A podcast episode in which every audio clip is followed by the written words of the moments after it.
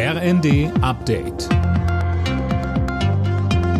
Stündlich neu. Auf den Punkt informiert. Ich bin Dirk Jostes. Guten Morgen. Im Fernverkehr von Bus und Bahn kann die Maske ab morgen wegbleiben. Im Auto sieht das ab heute anders aus. Im Verbandskasten soll jetzt jeder zwei liegen haben. Colin Mock. So sieht's aus. Ab heute dürfen neue Verbandskästen nur noch mit medizinischen Masken drin verkauft werden. Es müssen jetzt aber nicht alle losrennen und sich einen neuen kaufen. Der ADAC sagt, wer einen hat, der nach den alten Normen gültig und noch nicht abgelaufen ist, der kann den auch erstmal einfach im Auto lassen. Auch nachrüsten sozusagen und selbst Masken reinlegen muss man laut dem ADAC nicht.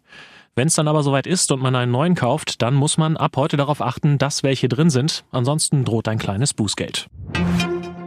In der Diskussion um weitere Waffenlieferungen an die Ukraine hat US-Präsident Biden jetzt Gespräche mit dem ukrainischen Staatschef Zelensky angekündigt.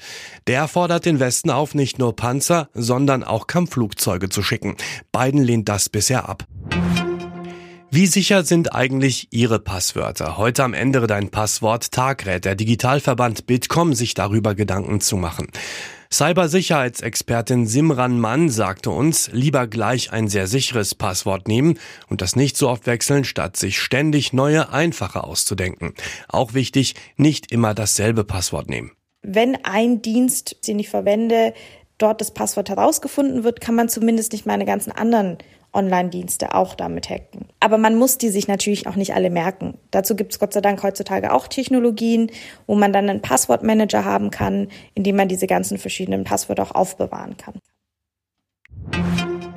Jubel bei Union Berlin. Die Mannschaft steht nach einem 2 zu 1 am Abend im Bundesliga-Duell gegen den VfL Wolfsburg im Viertelfinale des DFB-Pokals. Und auch Erstligist VfB Stuttgart ist weiter nach einem 2 zu 1 gegen Zweitligist Paderborn. Alle Nachrichten auf rnd.de